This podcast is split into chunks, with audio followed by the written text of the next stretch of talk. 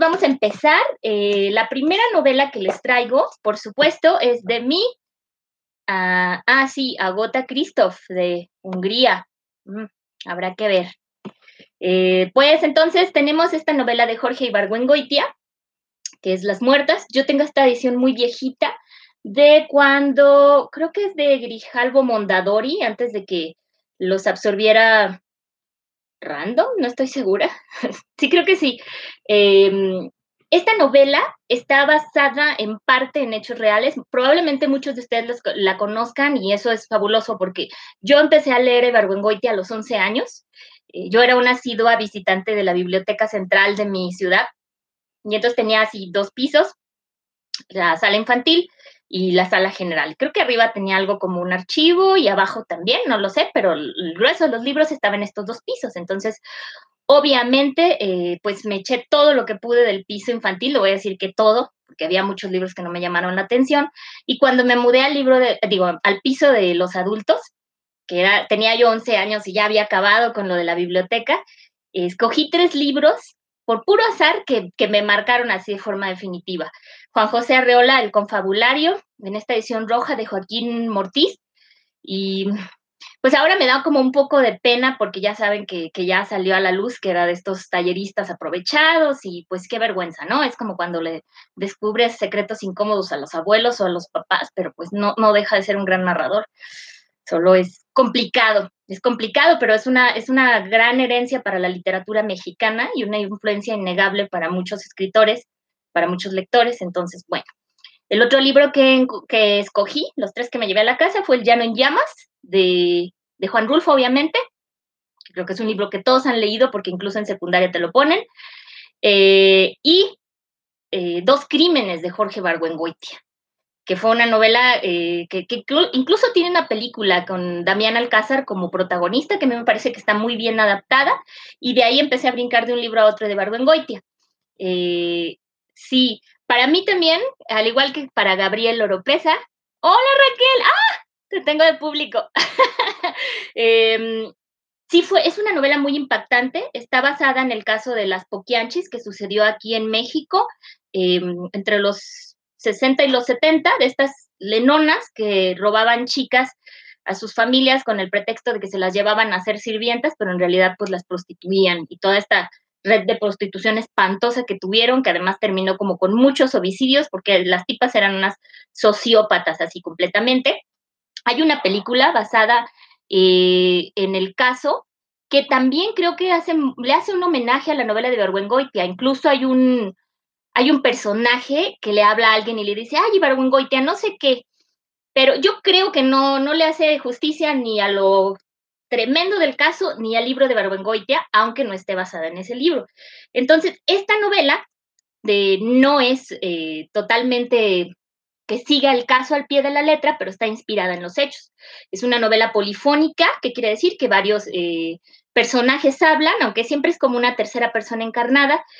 Y, creo que lo más increíble de, este, de esta novela es que está narrada muy desde afuera. Hay algunas partes que, un, algunos capítulos que pretenden ser partes policíacos o declaraciones o casi careos, entonces esto hace que se distancie y se aprecia totalmente la sordidez y como siempre, tratándose de Barbuengoitia, eh, las cuestiones tan ridículas que atraviesan lo trágico de la vida. Entonces está, es un humor muy negro en el sentido más completo de, la negritud, porque estamos viendo cosas terribles, eh, asesinatos accidentales, asesinatos deliberados, eh, extorsión, eh, y cualquier cantidad de cosas más pegadas siempre a la trata de blancas, pero contadas de una manera que uno no puede evitar primero reírse y luego sentirse mal. Entonces, esta novela además, les digo que yo la tengo en esta edición viejita, y durante un tiempo, cuando yo era adolescente, muchachilla joven entrando a la licenciatura, estuvo, eh, no era tan fácil conseguir la obra de Ibargüengoitia. Afortunadamente ya se ha popularizado mucho y ahora está saliendo en unas ediciones muy, muy feas, que son muy fáciles de encontrar, las venden en los Ambos, yo las he visto, y en cualquier cantidad de librerías Eso no era un anuncio, pero era para que se den una idea. En cualquier cantidad de librerías eh, que se puedan imaginar. Los libros que voy a recomendar ahora, eh, todos son libros que se pueden conseguir comprándolos en Internet.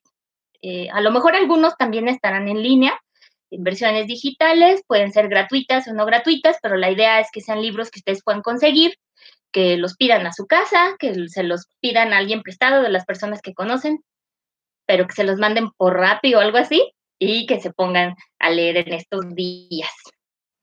Sí, a mí también me encanta Dos Crímenes, Raquel. Creo que es, este, ay, es, una señora novela, que además a mí me da mucha risa porque cuando la leí, eh, yo no sabía lo que era un orgasmo, entonces tuve que ir a buscarlo al, al diccionario y me quedé así como, hmm, ¿qué será? Porque tenía mis 11 años. Y luego esa escena en la que el negro le está haciendo sexo oral a una de sus parientes y ella termina y como que aprieta las piernas, creo que es Amalia, ¿no? A la prima.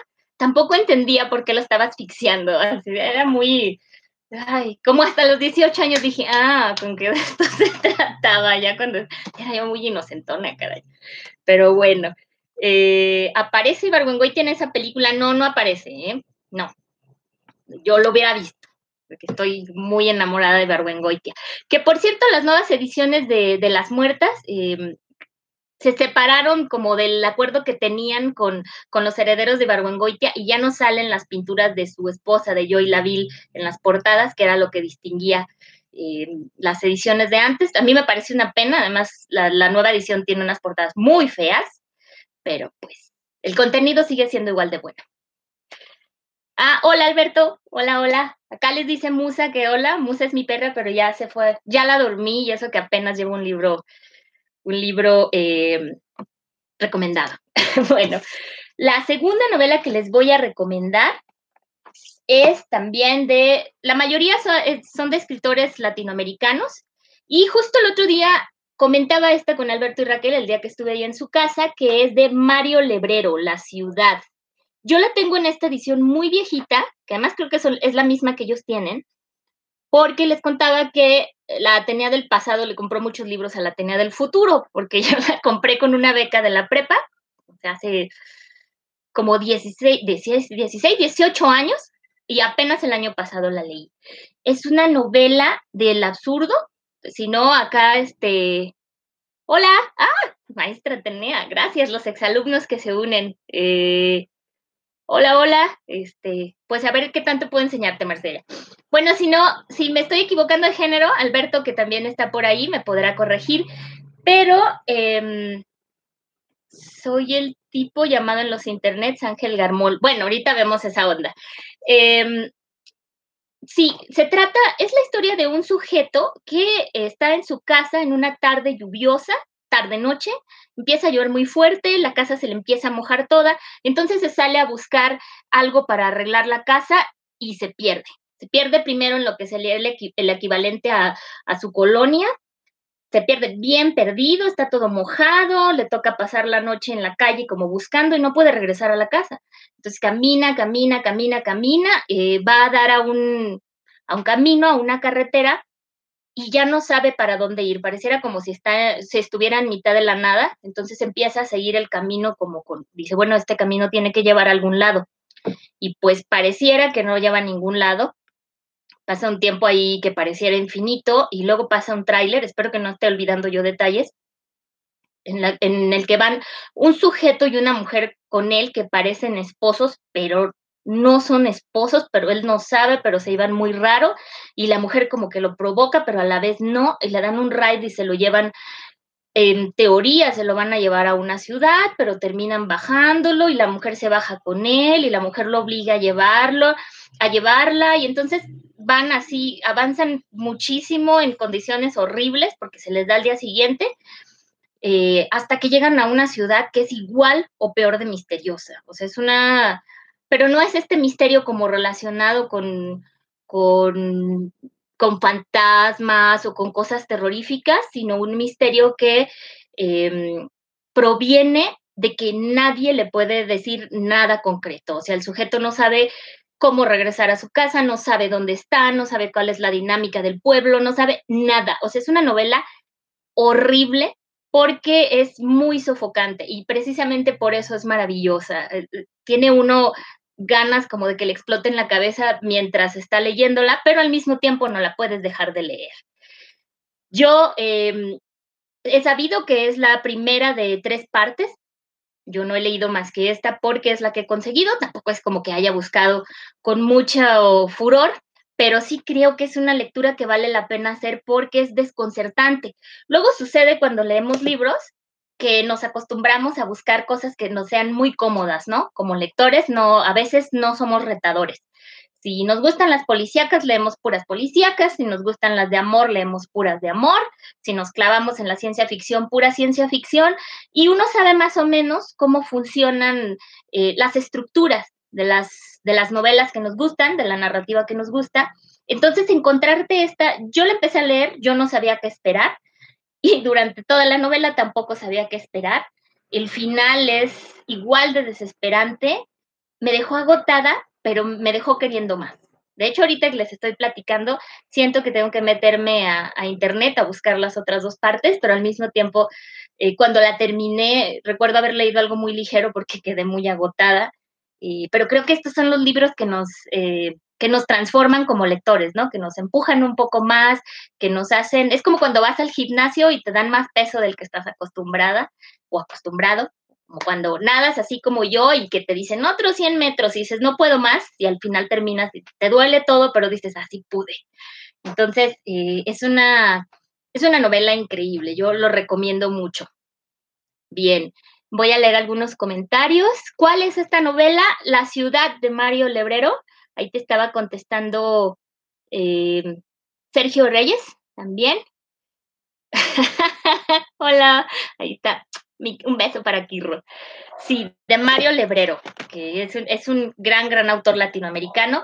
Creo que eh, yo disfruto particularmente leer autores latinoamericanos o bien eh, españoles también, pero más los latinoamericanos, porque ese color de nuestra lengua materna, o sea, que podamos percibirlo sin una traducción, con todo y que ciertas traducciones españolas nos, este, bueno, ciertas versiones originales españolas nos, nos cuesten trabajo, em, creo que, pues no se comparan, ¿eh? no hay nada como, como leer en nuestra lengua materna. Lean muchos autores en, en español, español ibérico o español latinoamericano, que ya sabemos que es mucho más hermoso, aunque los maestros de lingüística digan que no.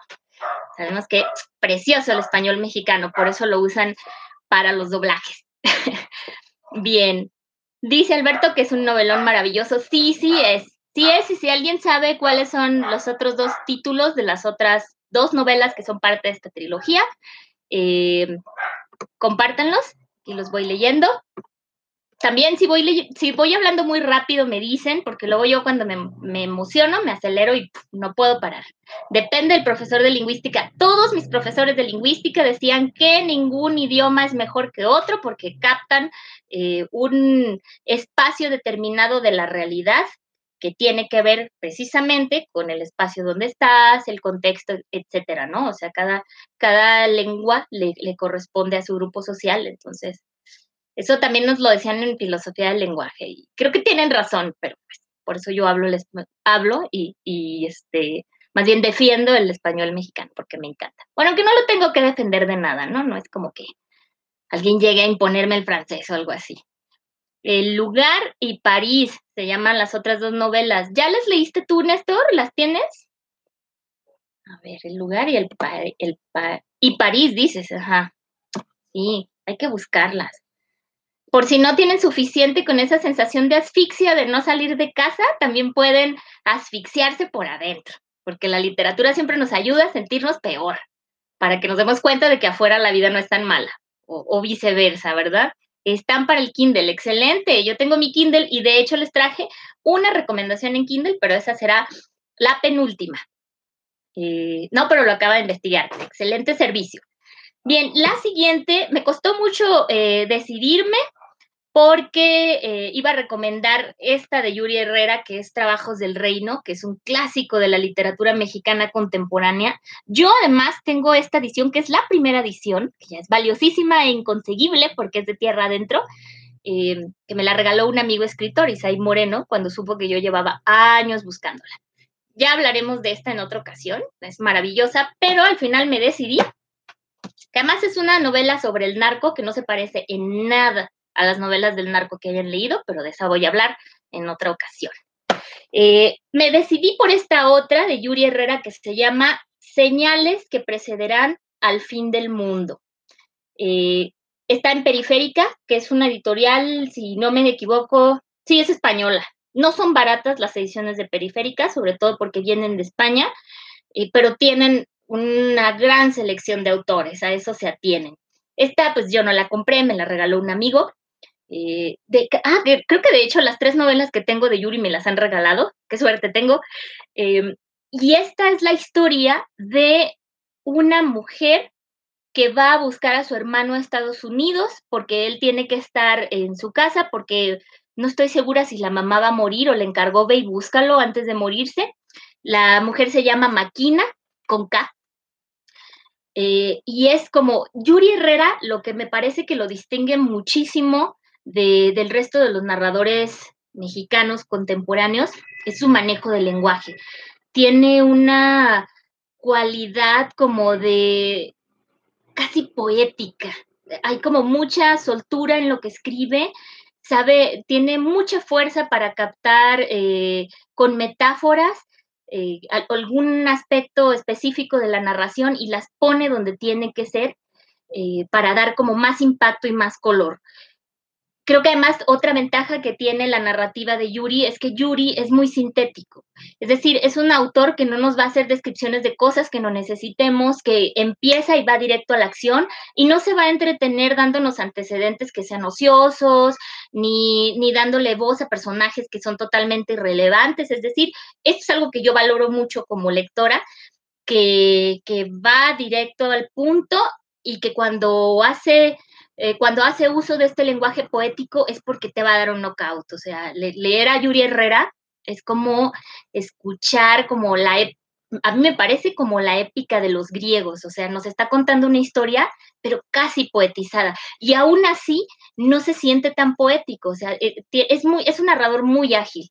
Entonces, esta novela es increíble porque Máquina, o Máquina más bien, pero es una máquina, es una mujer indestructible, parece Terminator, o sea, ella va a encontrar a su hermano y todo lo que tenga que hacer para llegar hacia él lo va a hacer. Entonces pasan cosas brutales en el camino, sí lo encuentra, pero la historia obviamente no termina ahí, o sea, lo encuentra más o menos como a la mitad y pasan muchas más cosas, pero es, es impresionante. Una, una personaje femenina que uno se queda, wow, o sea, eh, y además narrado de esta manera que eh, yo recuerdo que esta novela la leí y como en un día y medio, o sea, no podía parar de, leerla. Acá creo que tengo unas anotaciones que decía, este la había acariciado con una devoción que solo le podía venir de tiempo atrás. El hombre hacía el amor con una entrega fervorosa, le remodelaba los pezones alaviadas y a la hora del orgasmo se consumía en un temblor jubiloso y triste. Ay, a ver qué más tenemos por acá. No, bueno, es una cosa, eh, tiene como esta mezcla del lenguaje popular con lo poético que sabe, eh, que sabe endulzar el oído, me parece que sí. Pero es una cosa muy, muy bella. Las ediciones, además de, de, periférica, pues tienen un papel grueso, no necesariamente el más bonito, pero muy cómodas para leer. Una no hurga bajo las enaguas de los demás, una no se pregunta cosas sobre las encomiendas de los demás, una no escoge cuáles mensajes lleva y cuáles deja pudrir. Una es la puerta, no la que cruza la puerta. Entonces, esta novela vale la pena leerla. Eh, creo que también está para Kindle. Me da la impresión de que sí se puede comprar en libro electrónico, tengo la idea. Pero pues si no, igual pueden hacer después una vaquita con sus amigos, lo compran, se lo prestan. ese, podría ser un tip. Eh, bueno, entonces voy a leer otros comentarios antes de irnos con el siguiente. Eh, sí, a ver, la, esa edición de Trabajos del Reino es genial. Sí, sí, sí, súper bonita edición. Eh, creo que fue además un buen momento de las colecciones de Tierra Adentro, porque ya sabemos que ha cambiado varias veces de estilo y, creo además eh, que, no ha sido necesariamente para bien, eh, en especial el último cambio que se hizo, pero bueno, de eso podemos hablar otra vez si quieren. La portada también está muy padre. Uy, Néstor, prestaste tu novela de trabajos a alguien que sabes que jamás... Pues ni modo, es el volado que se echa uno cuando presta los libros, pero yo sí creo que no hay que dejar de prestarlos nunca, ¿eh? nunca jamás. Lirismo violento, el de Yuri, junto con Sara Uribe en su Antígona. Yo no he leído Antígona González, es verdad, este, pero he escuchado grandes comentarios. Además, Sara me gusta mucho como poeta, me gusta mucho la poesía que escribe Sara. No sé por qué no la he leído, ¿eh? eh a esa de Antígona.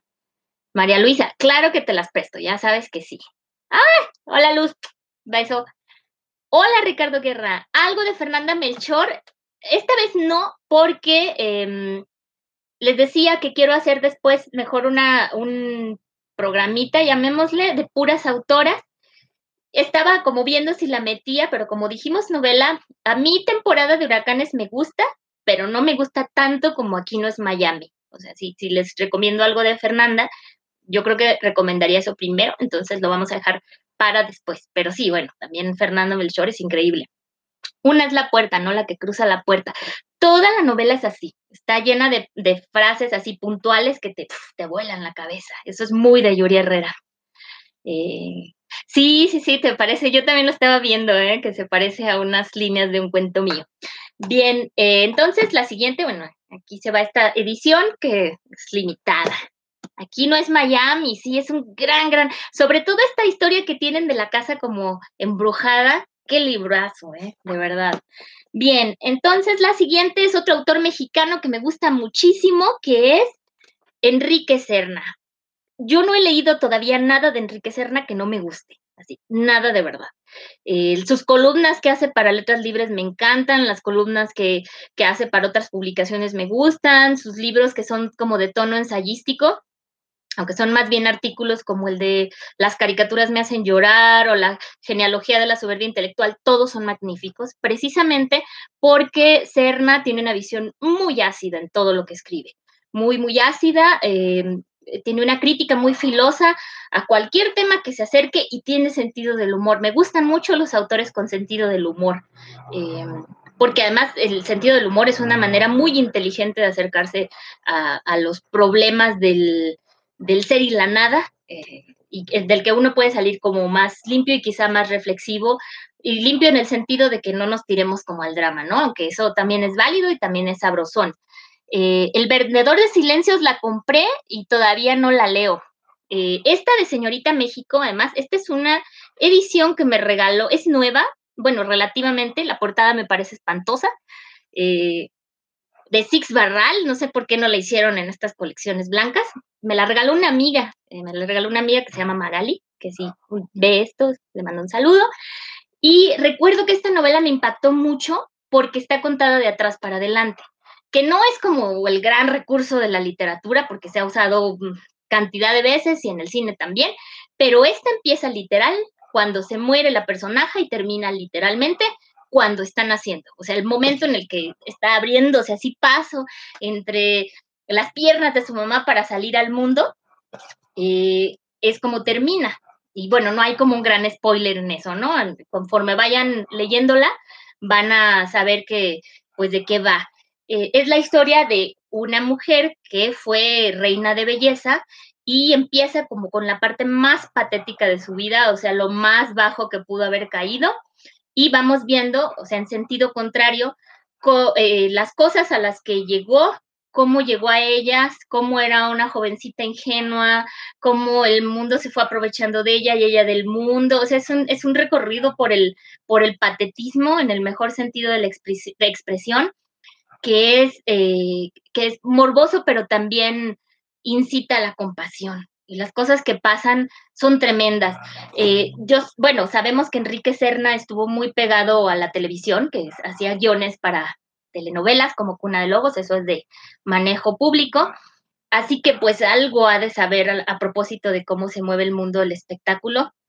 Se nota en su escritura eh, y pues, híjole, hay como una, una, crítica muy ácida al medio y también una burla que a veces parece desprecio, pero que, este, que creo que llega un poco más allá, bueno, un mucho más allá, esta novela también es muy fácil de conseguir ahora en esta edición, porque antes no se conseguía tan fácil. Creo que yo la saqué de la biblioteca, la verdad. no me acuerdo, pero bueno, esta llegó a mí como un regalo eh, y sí, se, muy, muy recomendable. Otra lectura que em, se, se, va muy rápido, porque además él también tiene esto de que es muy ágil en su, en su prosa. Me gustan los escritores ágiles. Bien, voy a leer otros comentarios. El miedo a los animales es mi favorito. Un libro también que yo tenía y que presté y que no me devolvieron y que esta misma amiga que me regaló este me lo mandó por correo porque ya estaba harta, me imagino, de escucharme quejándose de que no había vuelto el libro o porque me quiere mucho o ambas, que esta novela policíaca sobre el podrido mundo literario. Es buenísima.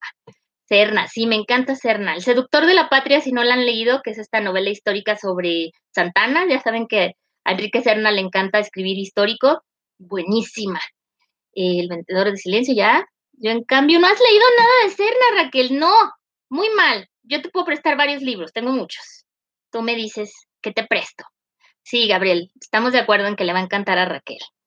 Fue genial ir a su presentación. Sí, María Luisa se aventó, fuimos juntas a la presentación del vendedor de silencio, que se hizo acá en Durango y que además hicieron como una representación, una lectura dramatizada que... Sí, pobre Serna. Qué triste es hacerle esas cosas a los autores. Eh, como un Cristóbal Nonato de Fuentes, no sé, no he leído ese libro, pero si, es Nonato, pues podemos imaginarnos de qué va. Eh, gracias a ambos, gracias las que te adornan, Raquel. Bueno, el siguiente libro lo traigo en mi Kindle, en mi Kindle decorado con estudio Ghibli, estoy presumiendo. Yo lo leí en físico, me lo prestó un compañero de la carrera, y luego ya después, este, en lugar de comprarlo, lo conseguí para mi Kindle y es esta, déjenme, le subo la luminosidad a la pantalla porque eh, yo leo como en ambos formatos. A mí me gustan mucho eh, los dos formatos, el físico y el electrónico, creo que son prácticos y que sirven para diferentes cosas. Mi Kindle es mi compañero de viajes. Eh, este que es, a ver si se ve, oh, está muy luminoso, Plataforma de Michelle Holbeck que es un libro, ahí se ve, está en anagrama, sí se consigue fácil, yo lo he visto en las tiendas en electrónico, lo he visto en físico, o sea, no, no es como que diga uno, ay, qué difícil. Y si, ahorita que terminemos, les puedo dejar también el enlace a una página que yo encontré que tiene muchos libros para descargar gratuita en formato electrónico, que como sabemos no es lo mismo que el PDF, porque el PDF son imágenes. Entonces, si tienen sus lectores electrónicos, no pueden cambiarle el tamaño de la letra, etcétera, ¿no? Entonces, eh, están mucho mejor eh, conseguirlos como en Mobi o en EPUB, o etcétera. Esta novela de plataforma a mí me impactó mucho, que levanten la mano quien ya la leyó, porque cuenta la historia de un parisino, si no me equivoco, porque Michel Holbeck es francés, que tiene esta vida que los gringos llaman couch potato o couch poteiro, poteiro potato, que son estos hombres arriba de los 40, porque el protagonista ya es cuarentón, no me acuerdo el nombre, em, que no, no, hacen nada, absolutamente nada de su vida, nada.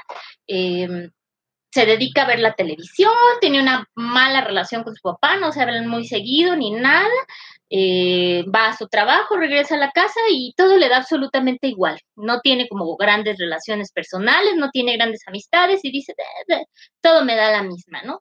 Entonces, en algún momento, la leí hace muchos años, pero espero todavía tenerla muy clara, em, se va a dar a un club sexual.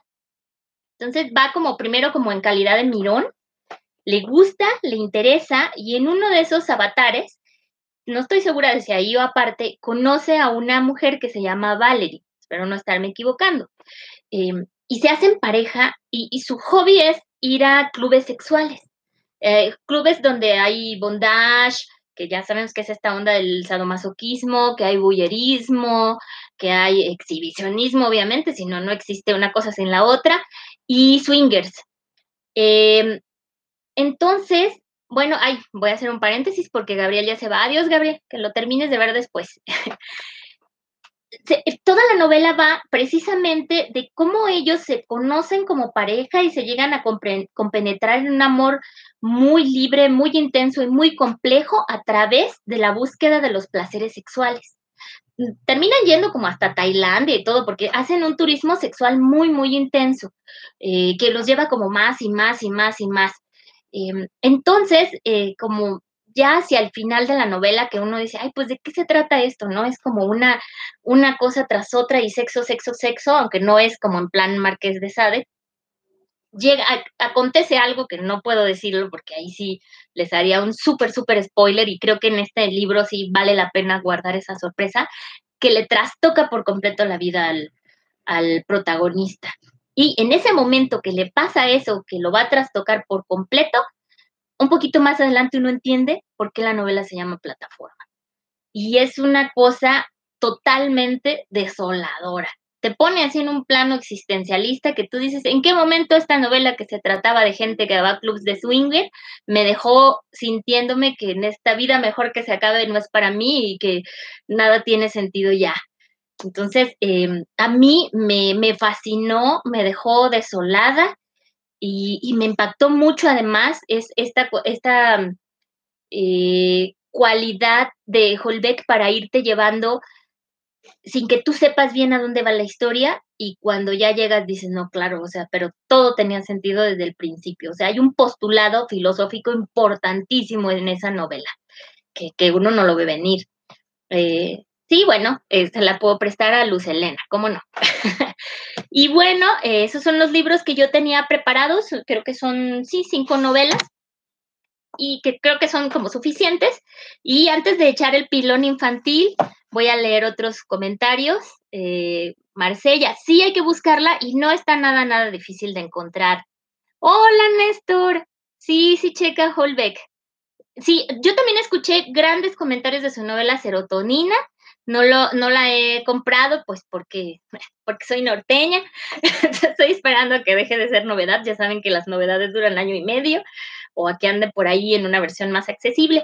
Por cierto, eh, cuando estuve con Alberto y Raquel, les recomendé el servicio Digital la Biblioteca Pública Online de México, y como siempre, me falló el sitio, está caído otra vez y, ya no funciona la aplicación y ya no hay nada. Yo estoy triste, molesta y decepcionada porque este es el momento en el que las bibliotecas públicas online, bueno, el único sistema que tiene México, debería estar funcionando al 100.